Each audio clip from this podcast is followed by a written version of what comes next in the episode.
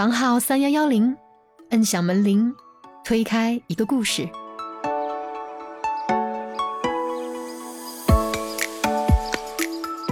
嗨，小伙伴们，大家好，欢迎来到我们的播客房号三幺幺零，我是凡凡。本期节目呢，是我们上海听友会关于工作、副业、生活、辞职的一点探讨的现场录制。二十二位小伙伴两个多小时的传麦式沟通和深度探讨呢，被我们大部分记录了下来。当时听友会通知发出以后，广大不在上海的听友纷纷表示非常不满，要求我们把听友会的现场也制作成节目。于是经过我们的精心剪辑呢，就有了这期节目。但是因为听友会现场大部分听友来自于企事业单位，所以也跟线上的听友们解释一下，本期聊的内容当中呢，有部分不一定适合公务员及参公编制的听友做副业，大家一定要合法合规哦。本次听友会特别感谢我们的特邀嘉宾：小畅翻牌开小灶的主播小畅，中国好生意的主播树阳，高端民宿品牌神隐的主理人朱文清老师。三位嘉宾都很巧，都有从体制内辞职的经历。我们的小畅也是在今年离开了工作十七年的上海人民广播电台音乐早餐的主播岗位。三位的节目分别是二十三期、三十一期和四十期，大家都可以去听听看。也非常感谢到场参与的所有听友，以及小宇宙的辉阳老师加着班还专门报名过来送手举牌。也非常感谢我们的场地方富裕 Rich Brunch and Dinner 提供在华山路这么好的场地。以及感谢佳话话术之提供滴滴正贵的话术之音频赞助，以及独立设计师柚子给我们的热缩片周边赞助。听友会的第一个环节呢是介绍我右边的这位小伙伴，二十二位小伙伴来自各行各业，也可谓是各显神通。我们剪辑了一些精彩片段，让我们从这里听起吧。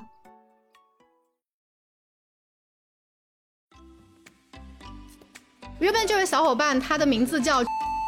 据我所知，他是一个医生，他在一个上海的三甲医院。他一句话介绍自己工作，说自己是个客服。呃，客服是为什么？客服就是服务上级、服务患者、服务护士。然后呢，问有想过辞职吗？他填的是 QD 杠 TID。然后这个在医学上的专业术语，QD 是指每天一次，每天一次。然后 TID 是一日三次。哎，我右边这个小伙伴叫花菜，他单位类型是国企。一句话介绍他的工作是推波助澜涨房价，房住不炒保民生啊！不，这个利益很高啊！努力摆脱朝九晚五的全职工作，这不是每个人都想这么做吗？呃，做过什么副业吗？他很厉害啊！他说做过那个羽毛球的教练，还有羽毛球的裁判。啊，他是从事的是行政类的工作。啊，他用一句话介绍自己的工作是“政法铁律”，铁军呀，对，政法铁军。呃，工作中别人不可能知道的事情是，《人民的名义》中里的这个反贪局已经不属于我们单位了。大家可以猜猜什么单位？湖北人在上海当码农，啊，然后说一件别人可能不知道的事情，就是他的很多同事都是一天只工作三四个小时，里面是不是漏了一个十啊？我感觉。一句话介绍他是喜欢跳舞、喜欢烘焙的机械工程师，然后在工作中别人不知道的事情是在机器上爬上爬下。他是他的工作是医院的妈妈、药企的甲方，还有患者的保障。然后我介绍的是我们的大咖小畅小姐姐，单位类型是事业单位。介绍你的工作，她说的是她是修话筒的。哎，这个话筒有点问题。没问题，没问题。哦，我介绍一下旁边这位帅哥，他叫辉阳，然后他的单位类型是其他。介绍他的工作是建设小宇宙。说一件你的工作中别人不可能知道的事情，就是播客真的不赚钱。进入体制后的工作可能是客服加司机加接待员加审核员加宣传员。然后介绍他的工作的话，可以看他的穿着就可以看出来是一个律师，然后是律所打工人。然后一句话介绍自己就是灰头土脸的破产律师。他的单位类型是个体户。一句话介绍他的工作就是做播客。一件工作中别人可能不知道的事，就是通过做播客找到女朋友。我右边这位小伙伴昵称是叫小马，在体制外工作。一句话介绍工作，属于汽车行业，负责物流计划。然后一句话介绍自己是 ISFJ，平时喜欢安静。说一件你的工作中别人可能不知道的事，参加线下播客聚会，这有什么不知道？不是都知道了吗？因为爸爸妈妈、爷爷奶奶都是公务员，所以他说他是一传承红色基因啊，他是传承红色基因。他做过替人写稿的副业，呃，主要是在他学生时代的。然后一句话介绍他的工作，写的是生活工作在泸沽湖摩梭人大家庭的上海人。做过的副业是 Airbnb，然后有自己闲置的房间出租。嗯，他是在一家国企上班，然后从事的是医疗行业，然后做过什么副业吗？是小红书，也是相关行业的。说一件你的工作中别人可能不知道的事，出席会议也是可以挣钱的。做过什么副业吗？嗯，线上花店、亲子游。修民宿花了多少钱？修民宿花了五百万，其中有一百五十万是负债，也就是说现在还是没有还清的。只要只要月薪五千就可以超过百分之九十五的人，所以说我写的是月薪超过五千已经很幸福了。他做过什么副业的话，他说演唱会的黄牛，然后有想过辞职吗？他本来写的是想过，然后刚才话筒传到某一位小伙伴的时候。他加了个逗号，越来越响。呃，艺名就是凡凡，然后现在是无业游民，因为她节目也节目里也说了，她老公允许她辞职，所以正好靠她老公养着，对吧？我我就不能有点存款吗？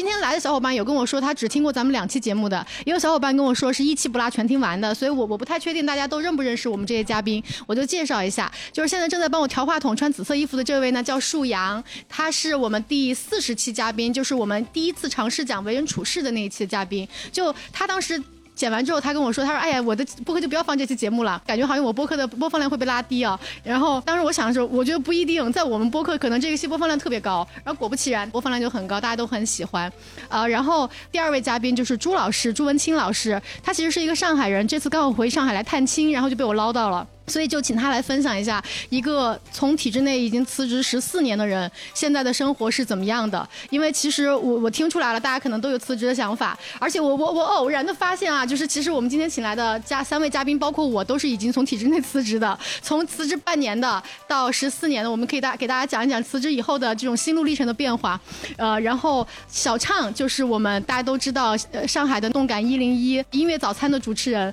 我有幸因为通过朱老师认识了小畅，然后。然后参观了上海人民广播电台，然后 小畅那儿是我最最最专业的一次录制，然后今天也很荣幸邀请到了他啊！我介绍完这些之后呢，我们就开始今天正式的环节。第一个环节呢，就是要跟大家聊一聊关于副业这件事儿。其实舒阳第一期来跟我们聊的时候，他就说过他想跟大家聊一聊怎么做副业，然后我们就先请舒阳给我们讲一下上次他很想在我们播客讲被我掐的那些。由于线下活动中呢，我们聊的部分内容不太适合线上播放，因此呢，树阳讲述的第一个副业相亲的部分呢，就成为线下听友会小伙伴的专属福利了。我们这一趴呢，就直接从第二个副业做账号开始讲起。做账号的话，每个人情况都不一样，但是你做小红书账号肯定能赚钱的。然后小红书账号的话，大家千万不要做视频做图文，就是做图文有一些金句，然后你复制一下小抄小红书，然后最好露个脸，或者你录个。这个有点骚，就是，就是你找个，你把广告给 P 上去都行，啊，这个这个的话，呃，你做十个账号，做，就是一定要十个账号一做，就是做矩阵号，就是比如说今日家居推荐，就是你就拍那拍照，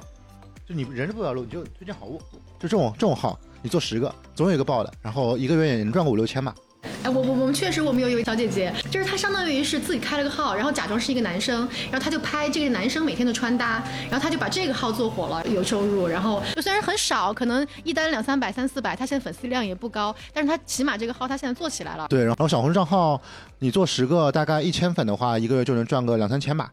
广告收入就是你要拍破好物，好物分享。我有个经验，就是我当时刚生孩子，然后其实小红书上面就会有一些人来找到。假如你在分享你的生孩子的经验的话，他就会来找你，然后他会植入一些软管，就是在你的那个那个推文里面，就是你例如你说，哎呀，不知道宝宝的尿不湿买什么呀，然后我做了一些功课啊，然后其实这里面你就已经植入他的广告了，然后但是他不是以钱的形式给你，他是把这个东西就直接寄给你。哦，那你被坑了，就是基本上你要是你你你的粉丝量是一千的话，你一条可以收个五百。我是属于那种没有粉丝的那种，仅仅只是为了记录自己的生活，但是你你五百有吗？五百五百粉，就是这个非常简单，就是你做个小红书，让朋友身边的那个朋友圈推广推关注一波，差不多每个人都有三四百四五百，对，然后你接广告就差不多五百。因为是这样的，小红书的所有的投放它是都是分两部分的，一部分投呃二十万到五十万的粉丝，一部分就投素人，然后因为它的它的算法推荐又意味着素人也有曝光。所以大家非常喜欢投诉人，就是就是，比如说你们做一个一千的账号，然后呃一个广告卖个两百到五百都行，但是这个账号一定是破好物的，一定要能促进别人的消费。啊，对，就不要做别的，就是这是这是非常好的副业，你把自己所有的化妆品什么护肤品都破一圈，钱就来了，啊，就是你是现在小红书的赛道里面，你们觉得哪几个赛道相对来讲还好一点？因为我感觉今年小红书增长的人数蛮多的，然后很多赛道都饱和。没事儿，我跟你说是这样的，小红书今年呢是首先是小红书商业化，今年是一百六十亿，明年会明年的 KPI 是三百到五百亿，然后然后呢，呃，它它它的 KPI 会从一百一反正一百多亿变成三百到五百亿，然后他的团队从呃原来是一堆阿里的商业化的人变成了全部都是字节投的字节来的人，上个月刚换，所以他们会用字节的方法去把小红书的 GMV 和整个交易体就广告广告量做上来，那么广告量做上来的话，就意味着广广告主会变多，广告主变多，然后预算也会变多，等于你你本来是那么多创作者分一百五十亿的盘子，这样这样其实分的，然后头部的话一半，然后中腰部一半，可能是八十亿，但是未来的话，这个盘子在两百五十亿左右，就是中腰中就是中尾部的广告主能分两百五十亿的广告大盘，那就意味着你们收入一定有一定会翻的。所以你根本不用在乎，呃，你你你你泼的什么东西，你只要泼的东西是好好买的，就是你是贵的或者是好吃的，都都行。然后家装的品类是你要做家居，然后拍的好看一点。然后但是家居博主的问题是，家居的广告主非常少，家居博主是要带上你的设计师，就是家居一定要做一个设计师账号，然后这个设计师是能承接本地的装修的。对，就是所以家居的广告收入会非常少，但是家居的家居的家居博主他的变现是在后端的，就是你泼你的家居，然后别人很喜欢，然后你推荐整个装修师，然后去赚这个钱。广告的预算非常少，广告多的是几个品类：美妆、快消，啊，车。对，就是你要泼好物，大家可可以买的好物，然后是不要，就是不要泼这种，就是这个东西是非标的嘛，一定你一定要泼标准化的东西，标准化的东西才有预算。然后这个就是做小，因为小红书不管是做电商还是做广告，明年都会爆发式的增长，而且是可以预见的，啊，这个是非常非常好做的。是如果抖音呢？抖音没戏，抖音别做了，做抖音跟做播客一样不赚钱的。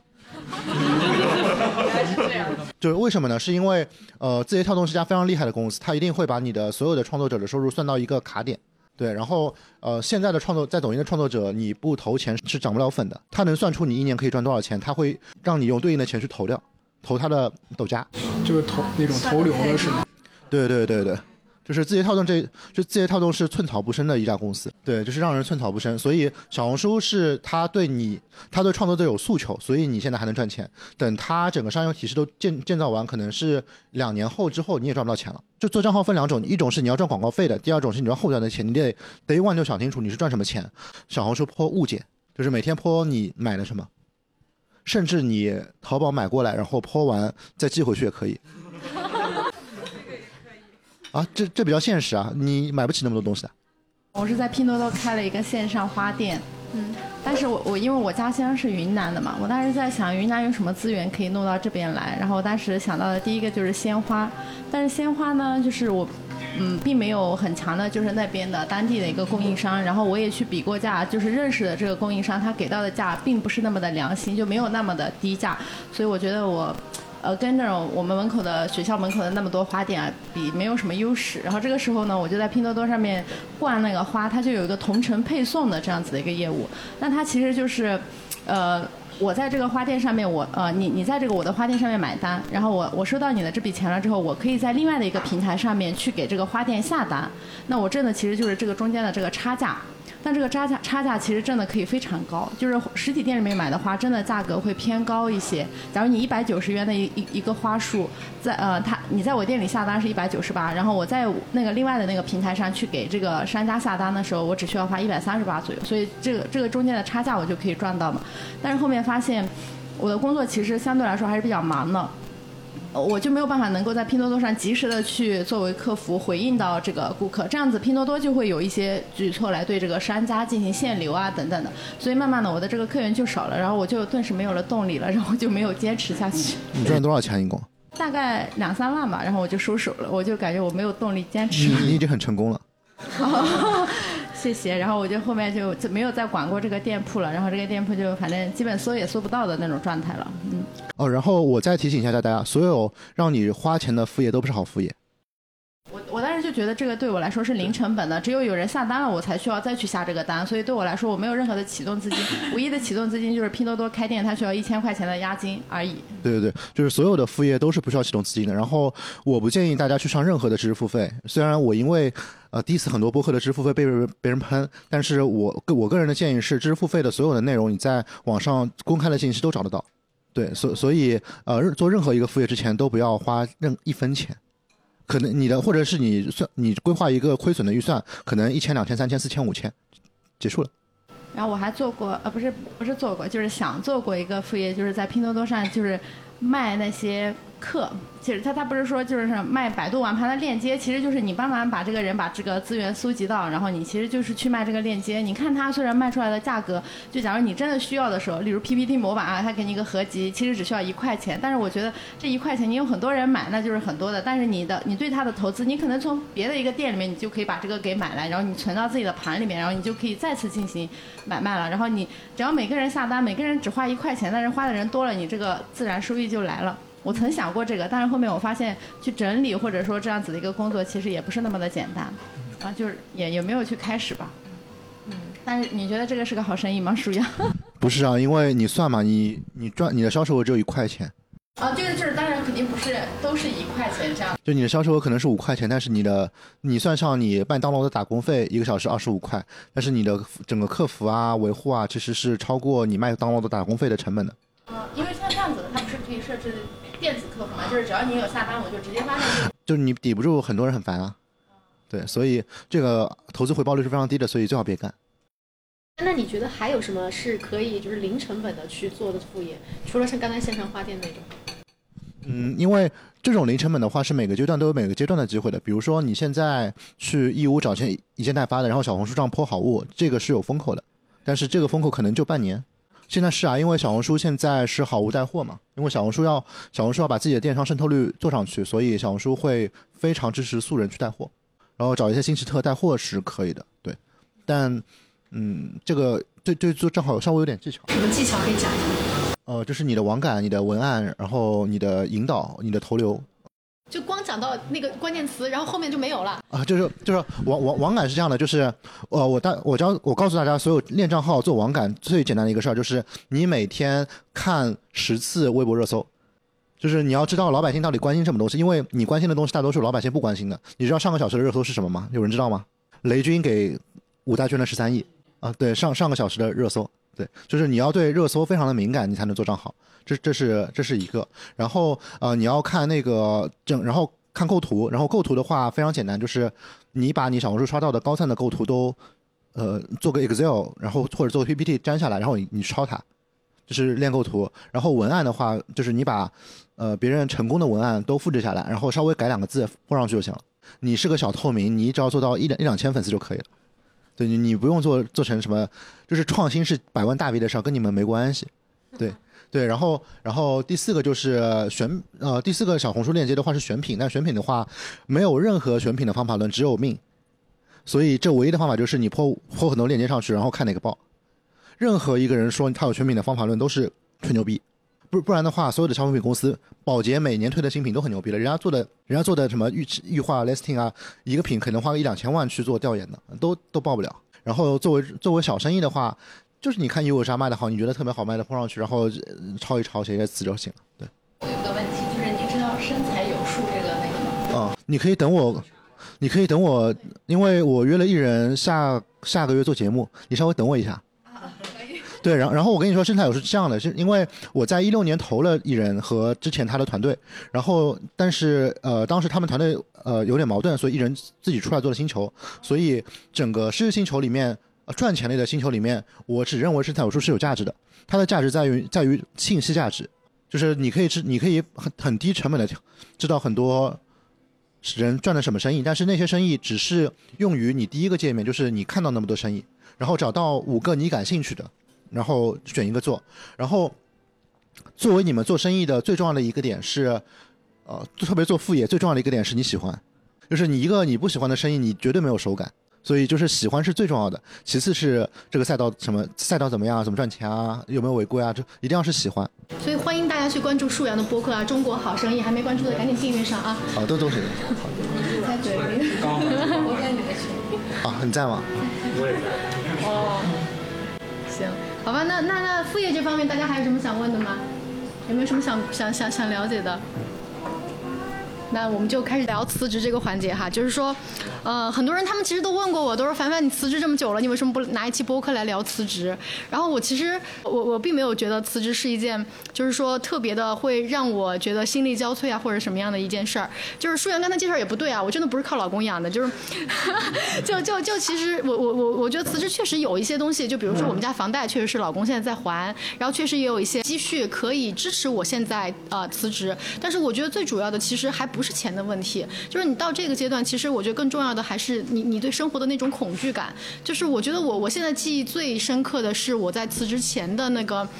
大概啊一年多的时间里边，我会我会有一种，就是就是大家虽然现在我看你们填的都是哦我要辞我要辞，但实际上每个人可能真的不会马上就是去填那个那个叫什么公务员辞去公职申请表。我的理解是这个东西它确实是一个，呃大家会挂在嘴边，但不会马上去落实的一件事儿。但是当我知道我必须要去填这个申请表的时候，我的内心是非常非常的恐慌的，就是我马上就开始了一轮就是我自己内心的那种，那我辞职以后。可以干什么的自自我怀疑，这个自我怀疑可能长达了九个月的时间，然后那九个月时间我都一直陷入在抑郁的一个状态里面。我有一次去财政局开会，然后我就在那个会上哭，我哭了一抽屉的纸，就是因为觉得我辞职以后我找什么工作啊？体制内的财务在外面是怎么找工作？找不到的。大家大有没有体制内做财务的？现在？没有吧？就就大家可能不知道，就是体制内的财务都用的是行政事业单位的会计核算，就是外面的企业，它跟你的这些东西完全不搭架，所以就是你会严重的怀疑自己，然后甚至想的是什么？就实在不行，如果真的还需要钱，我就回体制内找一个编外的财务工作吧，只能靠这样，我觉得还有一个保底可以养活自己。其实我我想说的是，如果大家真的想要辞职，有开始打定这个主意我要辞职的时候，特别是你有编制，你觉得自己要离开这个编制的时候，你可能那种焦虑是更严重的。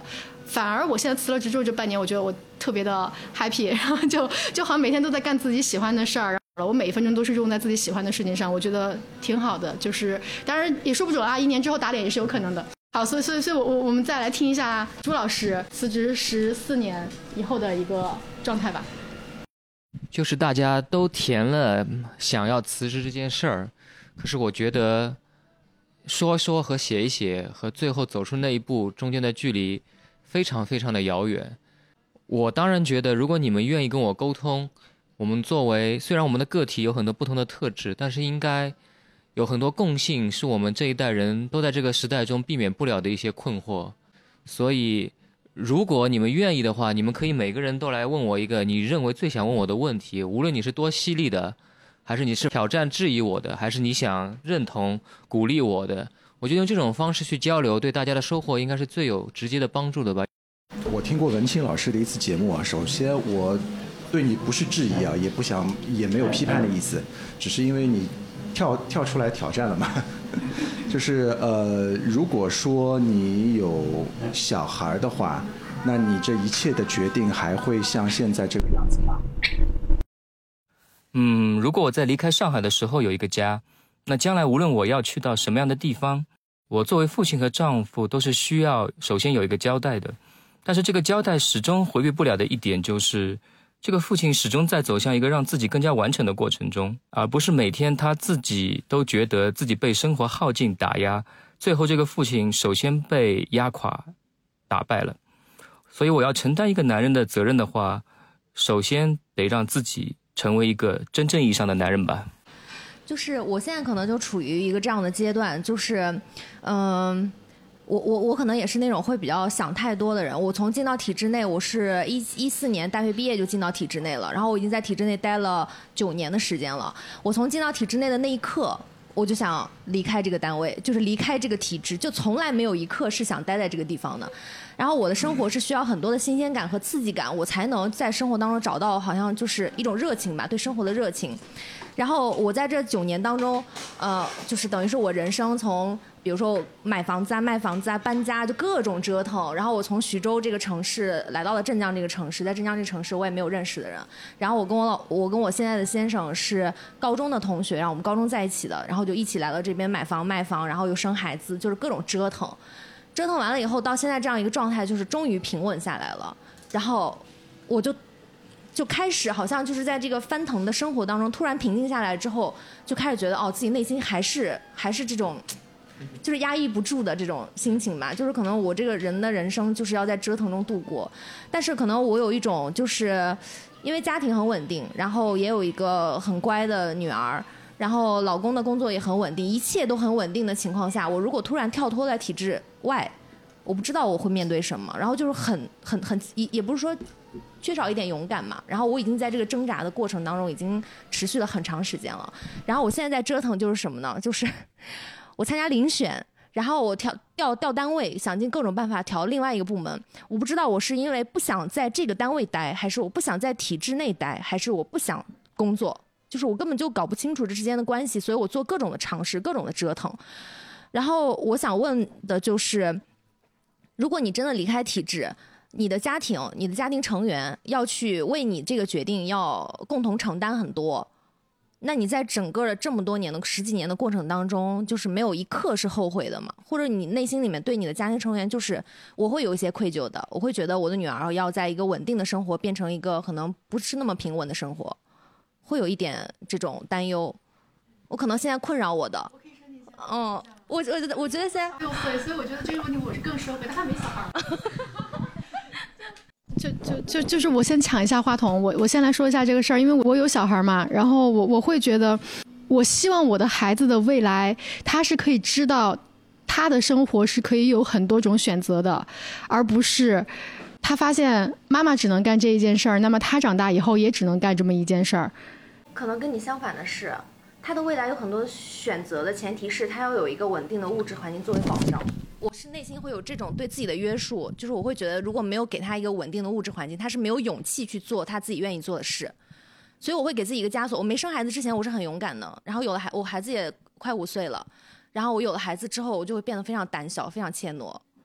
我我同意这一点，但是说不定我能创造的比他能创造的少。但是如果我不给他一个他愿意去选择、他可以去选择的那个可能性，那他就永远没有这个可能性。他可能会比我更要胆小，或者懦弱，或者怎么样。我我我我是这么想的啊，就是有可能我没有办法给他一个非常饱和的那种物质环境，我没有办法可能做到一个。但当然我在体制内那个工资，大家真的拿这个钱去给他一个丰富的物质环境吗？我觉得也不行。我我现在我现在都让他上公立小学，我就他读幼儿园的时候晚上上私立。我也没有办法说，我给他的这点物质保障就能够让他以后有什么选择了，他也做不到。我反而会给他更多的枷锁。那还不如我自己出来，我自己试试看。我起码让他觉得，嗯，我妈勇敢，那我也可以勇敢一下。我我是这么想的，我是这么想的。朱老师回答吧。我来说说那个内疚嘛，因为我们这个文化，我们这个民族是非常强调集体的。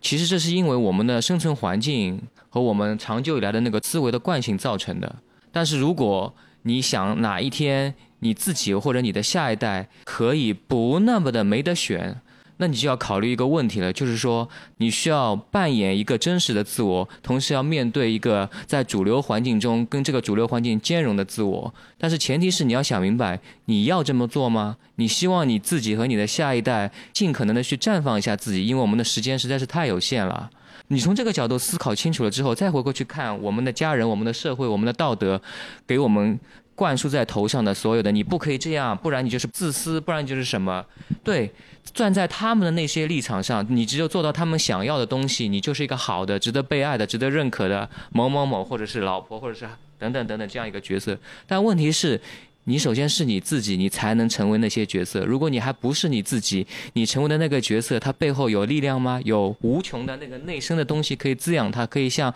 用不完的电一样的，不可能的。最后，你也许真的赚到了你说的足够稳定的物质条件，在所有人面前觉得我至少达到了 average 的生活水平。但你的下一代也不会觉得他需要改变啊，因为他的父母、他的 demo 就跟他说明了一切。你的生命只要求稳就可以了，你不需要去绽放自己。这个就是你自己要面对的问题了。你想要绽放，还是要所谓的平稳？不过我还是认为，每一个人的个体的差异是很大的。有些事情你可以在有限的我们这一辈子，尽可能的去尝试、挑战、challenge、折腾一下。但如果你只是真的发现你不是个品种，那认认真真的做自己真实的品种，也是很好的一件事情。我我我插一句啊，我插一句，就是我我我的认我的认知是这样的，就是呃，首先你辞职的前提是你的副业的收入是超过你主业的三倍，这是一个公式。当你的副业收入没有超过你主业三倍的时候，千万别辞职，因为我我就就就就是就我我说的是呃，这是普世性的智慧，就是是一年赚个三四十万是非常容易的，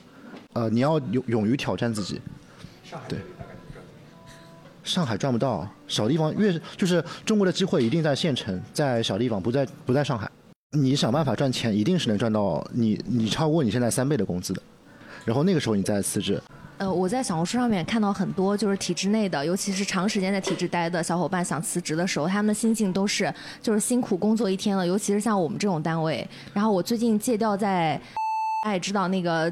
灯也是传说中的灯，然后也很，也也也是很苦，哎，对对对，也是很苦很苦的单位。就是当你一天的工作，然后把你的精力耗尽的时候，你回到家只想做一件事情，就是瘫在床上。然后同时这个时候你还有一个五岁的女儿在旁边叽叽喳喳的妈妈妈妈妈妈，就是就是你完全，嗯，你也在尝试，但是你可能没有这种经历。是是这样的，就是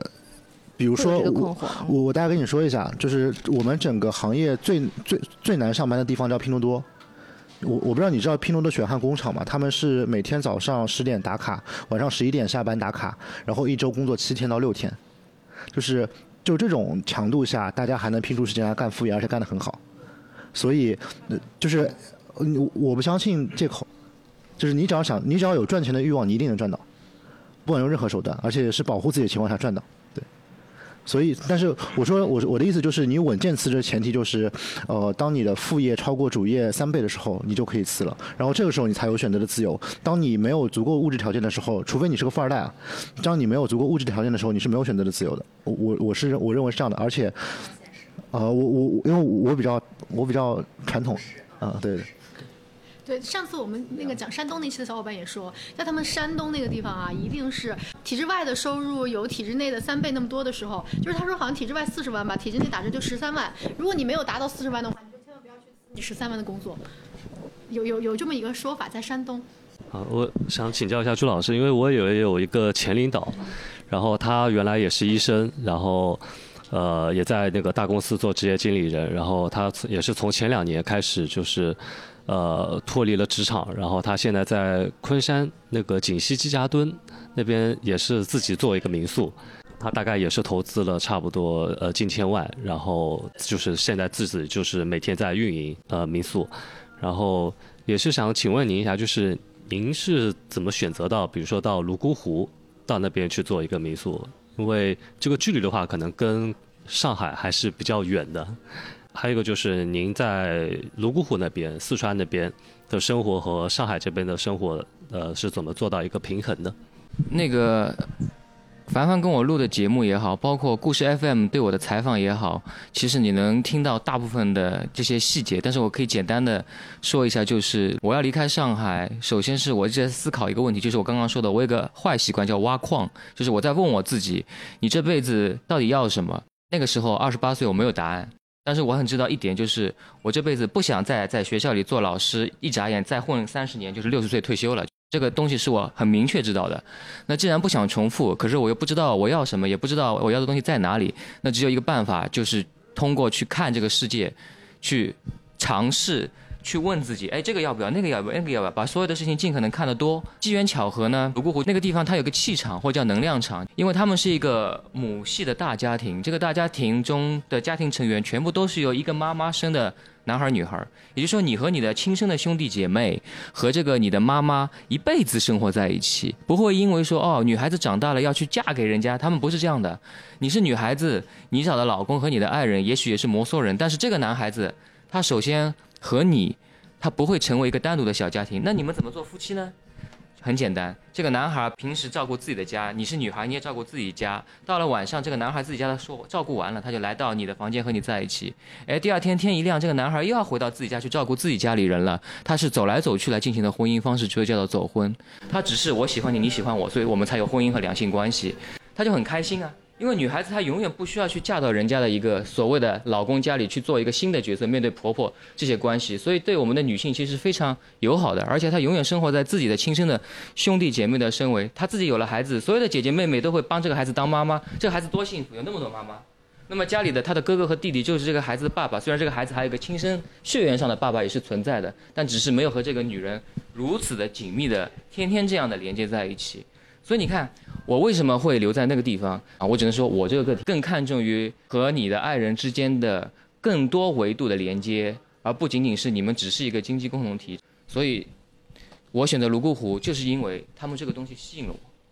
就是我有一个困惑，就是我之前也问过凡凡姐，就是我其实为什么会去到位 呢？是因为我当时刚考完研，然后呢还没有出成绩，呃，大四的时候会焦虑说。能不能考上研，以及有没有工作？我之前一直说我不想进体制内，我不想做一眼望到头的工作。然后那我想我就去里面体验一下体制内的生活是什么样的。的体制内氛围是我认为就是和我想的很不一样，我也很快乐。但是确实体制内不适合我，所以我没有选择继续走体制内的道路。然后。我来到上海是因为当时是被上海的就是纸醉金迷吸引，但来了发现就是大家都是人间疾苦，根本不是纸醉金迷。然后我有这样一个困惑，是我今年考了国家级裁判员，这个裁判员目前国家没有全职裁判员，大家都是兼职，但是兼职大家更多的都是各个高校的老师或者是体制内的呃一些人。但是就不太适合像我一样朝九晚五的体制外的人。那么我其实就是有呃纠结的点在于，我其实两条路都想走，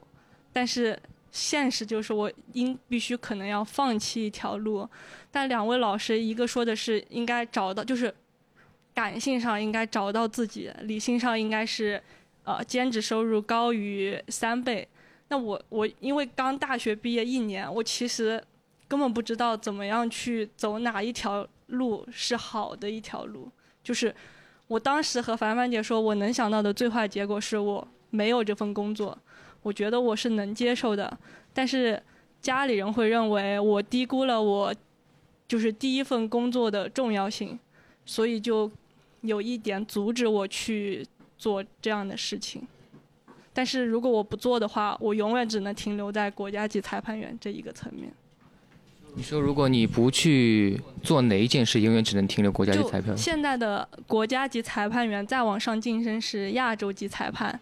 但是那这个就是相当于是中国羽毛球协会去选拔，给你发资格才能考试。那这个前提就是你要有很多的执裁经验，要有累积时长。对，就是经验。执裁的时间长度。那一但这个时长就是一般都是。一周到两周是一次比赛，那这样的，所以你每周就必须花这点时间去做这件兼职。对，但就我的工作不能支撑我说我一请假请一周，我一请假请两周，那我一年年假是五天，我最多就一年能只裁一次，但这样的话我可能就没有机会再往上走了。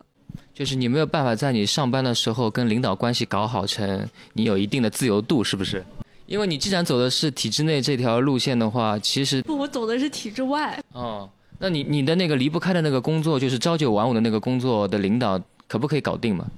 呃，就是好像不是太好，因为我今年已经请了两周去比去考试了。其实你已经投入了时间在那个裁判的生涯上了，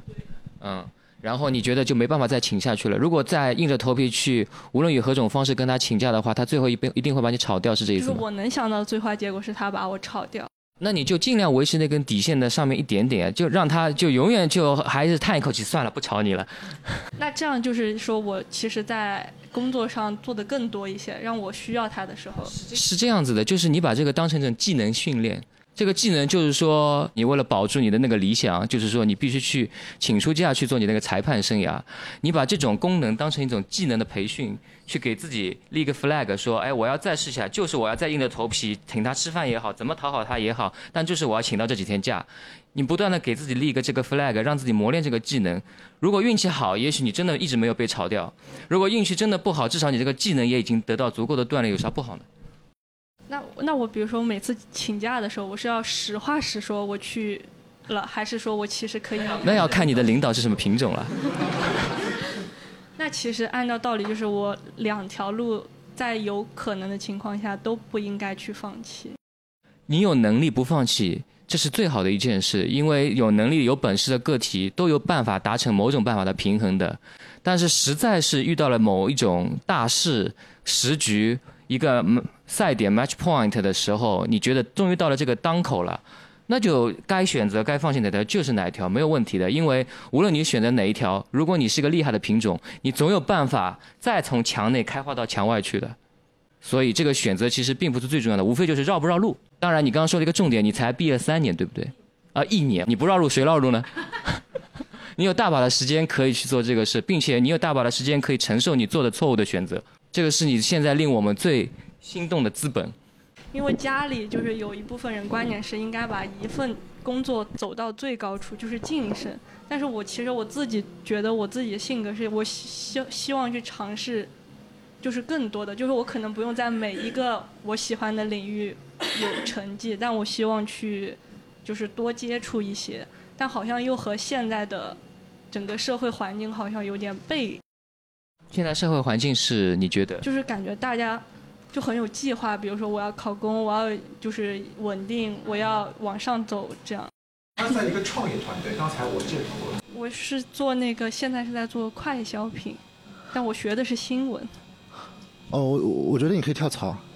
就是跳跳一个能，首先你工作一年，第二个是创业团队工资不会很高，然后第三个是呃，你做学习英文的话会有其他的可以满足你这个要求的岗位。可以跳槽就对，就是请假可以。对你跳了一个槽，也许你更自由了，裁判那个工作也很好的兼顾了，工资那个增长，这个岗位的晋升你也获获得到历练了，这不是双赢了吗？然后我我我的我的感觉是你不爱快招聘，你爱羽毛球，所以你你你可以搞个那个搞个跟体育相关的行业，然后呃实践就是就是你可以把副业干成主业，慢慢的来。对，因为你热爱这个东西，就是人最重要的是热爱，其次是钱。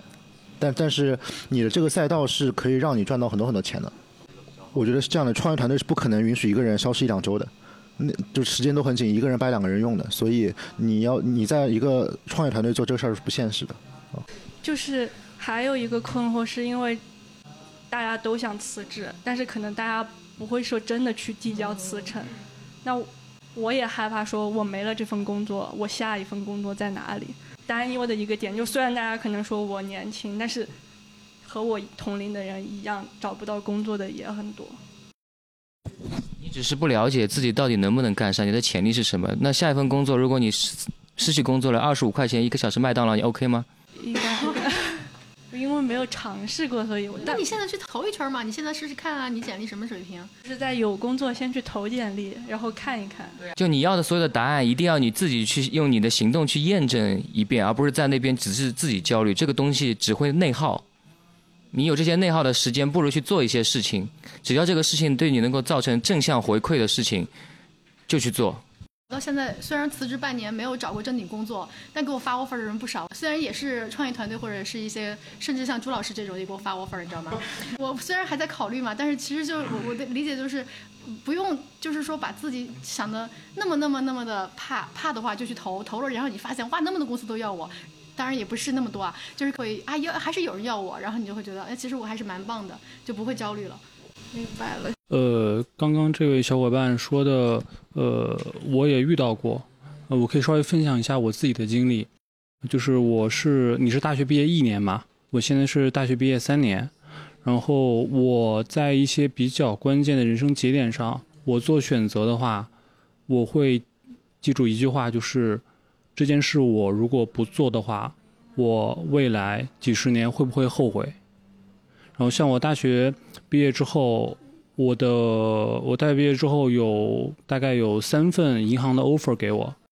最高的可能能能到二十万年薪，就大学刚毕业二十万。但是呢，我自己真正感兴趣的是，就是刚刚这位小伙伴介绍过，我是大学毕业参加了西部计划，那个对我来说，相对于银行的 offer，很多人包括很多咱们在座的都是体制内的吧，会觉得这份工作很不错。但是我觉得更吸引我的是去参加西部计划的这个志愿活动。呃，其一个非常明确的对比就是，我参加这个西部计划，我一个月就一千八百块钱，但是我去银行，我一年几十万、二十万、十几万是有的。那在这个时间节点上，在这个路口上，我做的选择就是，我如果不去参加这个计划，我会不会后悔？那么我就选择了让我不后悔的这条路。当然，这个也是我做了一些权衡啊，就是我能不能承受，嗯、我做这个选择所要付出的代价。我显然我我评估下来，我能接受这个代价，然后而且我这个是我热爱的，并且我认为它会给我带来更多的东西。就是我也想问一下，这个可以说，就是我想问一下朱老师，就是，啊、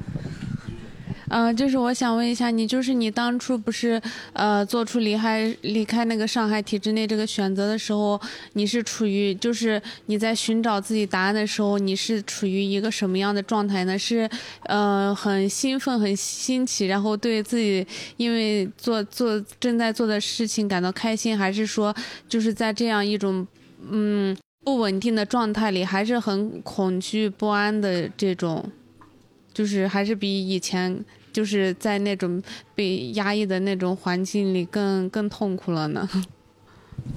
我觉得我这个品种 是喜欢折腾的，所以如果你要把我拴一条链子圈养起来的话，我觉得我就一天到晚要跟他抗争。所以我觉得，当我有机会可以去离开的时候，我就觉得这个东西是兴奋的吧。但是你刚刚说的兴奋过后，当我实实在在去到那样一个穷乡僻壤，我不可以用我城里的任何一个技能在那边找到一份所谓的稳定的保障的时候，我也会有你们所描述的所有的焦虑、不安、迷茫。但问题是，这个东西你也是可以坦然让它发生在你生命里的那种正常的情绪体验之一啊。就是我们人，你不要只欢迎美好的、温暖的、有爱的、心动的、迷人的那些正面的情绪，说哦，这个东西发生在我生命中才是好的。因为那些所有的负面情绪，它之所以会发生在你身上，一方面就是因为外界环境变了，还有一方面其实是你的内心，在因为外面的环境有发生变化的时候，你的内心起了变化，而那个内心为什么会起变化，就可以说到我刚刚说的，我要挖矿，我要看清楚我这个人的内心，我到底害怕的是什么，我最深处的焦虑是什么，我为什么这些东西会产生？这些东西不是说它不可以产生，而是它产生了之后为什么会困扰我？困扰我到一个什么地步？就是我的脑海中所有的声音全是那些焦虑的时候，这个时候就像他说的，这个个体就很容易做出一个代价非常大，也许是错误的，也许是根本不该做的一个选择，都是在这种非常不健康的状态中产生的。而你一旦知道你自己如果在这个状态中，一次、两次、三次，当你知道了这个时候，如果你也愿意去寻找背后的答案，去找到那个内心惶恐的声音最深处的根源，你到底怕的是什么？一旦你找清楚的时候，你都不需要去克服这个东西，因因为你只需要知道，我就是害怕这件事儿。OK，你看着你的这个害怕，你就看着它，它其实就已经不那么害怕了。可是如果你不去做这个功课，不去对自己的内心做一个向内的探索，你内心的这个东西，只要你活着，它永远会以不同的形式，不断的再次来困扰你，困扰你，困扰你。那我还想问，就是就是，那你既然做了一个就是爸爸妈妈不那么支支持的决定，呃，他们他，我觉得你的行为也可能会对你们的呃亲密关系这种会有所伤害、伤害。那就是在这个过程中，那那你的情绪这些是谁来支撑的？就是靠自己吗？这个东西，因为我对这个问题有了一个自己的思考，就是说，虽然我很在乎我的父母，但是我很明白他们是他们，我是我，嗯所以我不会被他们 PUA。嗯也许女孩子很难做到这些，但是我觉得，其实女性的身上啊有一个比男人更厉害的能量，就是她当真的打算要去做一件事情的时候，她比男人更有气魄。呃，朱老师，我那个就是您之前一直在提到说这个挖矿这个事儿，在这个事情上面，我可能跟您是同一个品种的。呃，就我也是经常会呃把一些表象上的事情一点一点往下拆，拆到最核心的这种程度。那么就是有的时候我会发现，呃，会遇到一些问题啊，比如说一些外部上面的一些，就呃外面的事情，比如说我当时最开始很不理解为什么我们的护士能对我这么凶。然后呢，我就开始不断的去想，不断的去想，不断的去想。后来我大概想明白了一个就比较核心的一个理由吧，但是我发现这个事情是我没办法改变的。然后还有一个就是我自己的一些呃思维，或者说自己的一些呃行为吧，这些方面也是我会自己不断的想自己的这些呃最深入的这个核心，但是想到最后，可能就像您说的，您要去面对一些所谓的灰暗的、不光彩的，呃这一些比较邪恶的一个自己的核心。那我的问题就是想问说，这个东西这个核心是需要改变的吗？然后呢，如果说您觉得需要改变，是怎么改变？你指的这个核心是我们每个人身上都是人性共有的那些所谓的软弱的人性内部的阴暗的灰色的部分，是指这个东西吗？这个我觉得，嗯，就是就是我我我可能想说的是一个思维方式或者行为方式的一个核心。就是每一个思维方式，它之所以被你活了二十年、三十年，固化成你现在那个样子，这个东西不是凭空而来的，它一定对你的人生经历中的某一部分或者某一大的一部分，一定产生过切切实实的好处和利益。对，对，对只是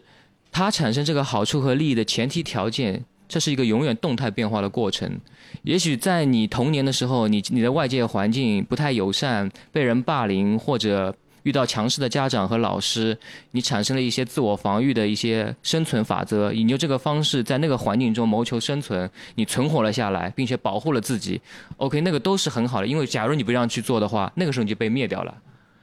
但是，当你已经变成一个真真正正的成年人的时候，当初那些人和事情，如果他在以同样的面貌在此刻面对你的时候，其实你根本就不需要再用那个方式去应对他了，因为你已经足够强壮和强大，你也足够独立了，你可以完完全全的用另外一种或者叫更多的方式去面对同样的境遇。但是我们的人性有一个什么问题呢？就是我们的源代码。我们的底层逻辑，那个在后台的运行那个程序啊，它不会自动终止这件事情，它会把原来的那个模式啊带到当下的此刻，让你潜意识里第一反应就是说，我就要用曾经那个保护过我的模式再重复一遍。但恰恰很有可能在当下，你有更多个选择，比这个方案更好，但是你的潜意识是会控制你的。所以，如果是这一点，你刚刚说的那个问题的话，我们首先要看到你背后到底是被什么东西控制了。这个后台程序它是什么？它在运行什么？它是从哪里来的？它跟你的成长过程中的某些什么东西是有关联的。这个过程是挖矿，你可以自己去挖，但其实我有个更好的建议，你去找你的心理医生。但是心理医生这个东西也跟谈恋爱、找老婆、找老公一样的，是讲缘分的，不是说你找到那个心理医生他就一定是契合你的。也许这个不契合，你就换掉，再找一个，换掉再找一个，你就当做你生命中不断的交了一个新的朋友，直到哪一天你遇到这个朋友，你跟他说话的时候，他都能够让你觉得舒服、安心，并且能够想跟他说的越来越多，你们这个关系越来越连接紧密的时候，那这个医生是契合你的。那恭喜你，你找到了一个很好的 partner，他可以帮到你。那在这样的一种专业的帮持下，你就可以去勇敢的继续向下探索自己了。但是千万不要以为这个东西是吃一顿阿司匹林、吃一个头孢马上就消炎的事情，不可能。我自己做这件事情到现在是第六年了，我每一个星期都会跟我的心理医生有固定的沟通。这就是因为我不停的在挖矿的过程中，我会面对很多人我自己的黑暗。不是有一句话是这样说的：当你面对深渊的时候，深渊也在凝视你。可是你身边如果没有一个人能够帮你拉住你的话，说不定你就被这个深渊吞噬进去了，你就变成了凡凡刚刚说的那个抑郁症了。所以，专业的帮帮助和你自己的出发点的坚持，这两个事情一定要结合起来。那慢慢慢慢的，当你把这些东西都看见，并且接受、理解、接纳，让他在心中找到一个该有的位置，而不是你你的防御机制老是选择性的去屏蔽、压制、抗拒这些你潜意识里的东西的时候，就是说，当这些东西从深海的深处慢慢浮到海平面上面，终于有被阳光照到的时候，你就慢慢获得自由了，因为那个东西不会再控制你了。当你再次遇到同样的场合的一种情境的时候，你脑子里知道，我曾经的模式是一定会选用 A 的方案，但是现在我可以二三四五六的方案都摆在我面前，你就可以用你的理性和你的智慧去选择一个最好的反应方式了。因为你知道，人的这个东西是性格决定命运的，只要你的反馈对这个世界的态度和反应产生了一个小小的变化，你后面的一连串的这个事件就会产生一个完全新的轨道的可能性就产生了。所以这个可能性都是由你自己带来的。所以我觉得这样的改变是值得期待的。所以我明白，就是您说的意思是，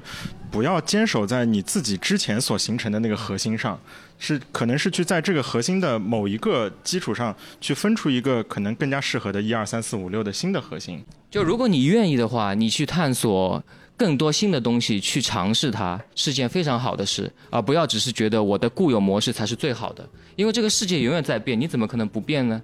但是人是有惰性的。人是对自己是自恋的，人总是觉得那个东西才是最能保护我的，因为人很容易焦虑，他不愿意接受新的东西，因为新的东西意味着未知，意味着无常，意味着恐惧。这个就是我刚刚说的，当你直面到你内心最深层次的时候，这个东西就是你永远无法克服或者把它删除，你根本就删不了的东西。每个人都有很害怕、很焦虑这个部分的，你就要让这个东西就像你的。一个小孩一样的，他天天躺在你的身边。你今天早上醒过来，你还要问问他啊，我的焦虑啊，你今天是不是还在那边惶恐？你是不是昨天晚上又哭了一夜啊？就是你要用这样的方式去爱你内心的那个惶恐和那个最黑暗和灰色的部分。你如果可真的可以去用这种方式去爱了你自己的话，我相信你身边一定也会有人用这种方式去爱你。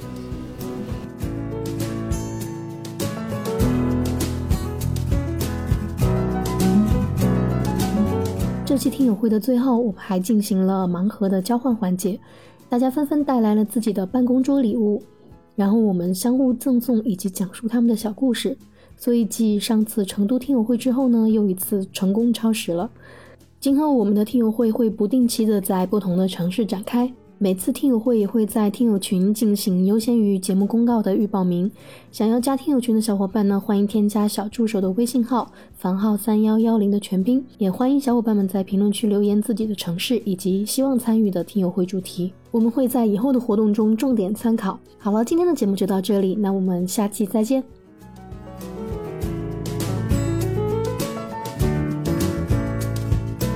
做播客工作中不知道的事儿，就是第一期节目要录了十个小时。不是剪一期节目要用十个小时。哦，是剪一期，行，剪一期十个小时。我我我有时候比你还多呢。我我上一期剪了两天。